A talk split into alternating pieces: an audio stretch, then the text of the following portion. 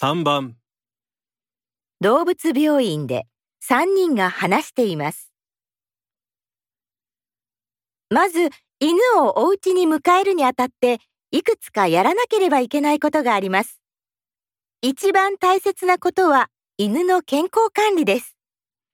うちから犬をお譲りする場合は、予防接種は済ませてありますから、飼い主の方がもう一度予防接種を受けさせなくて大丈夫です。必要なのは、市役所での犬の登録です。これを忘れると20万円以下の罰金がある場合があります。そして犬を家に迎える際の注意ですが、犬は新しい生活が始まるととても不安になります。できるだけ不安にさせないように食べ慣れている餌やおやつをあげてください。うちの病院で与えていた餌やおやつは病院の隣にあるドラッグストアで買うことができます。家に帰る前に公園など外に連れて行って犬を遊ばせてリラックスさせてから家に入れるというのも犬のストレスを減らすためにいい方法だと思います。なるほど。やらなきゃいけないことがたくさんだ。そうね。二人で手分けしましょう。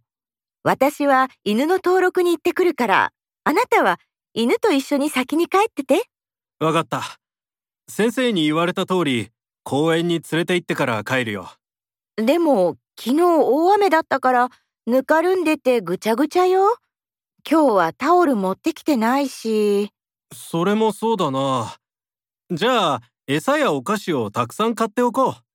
あと、好きそうなおもちゃもたくさん買って、家で遊ばせよう。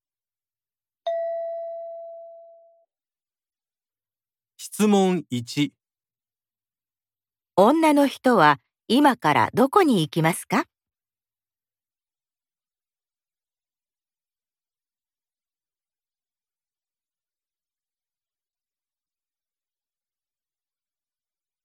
質問2、男の人は今からどこに行きますか？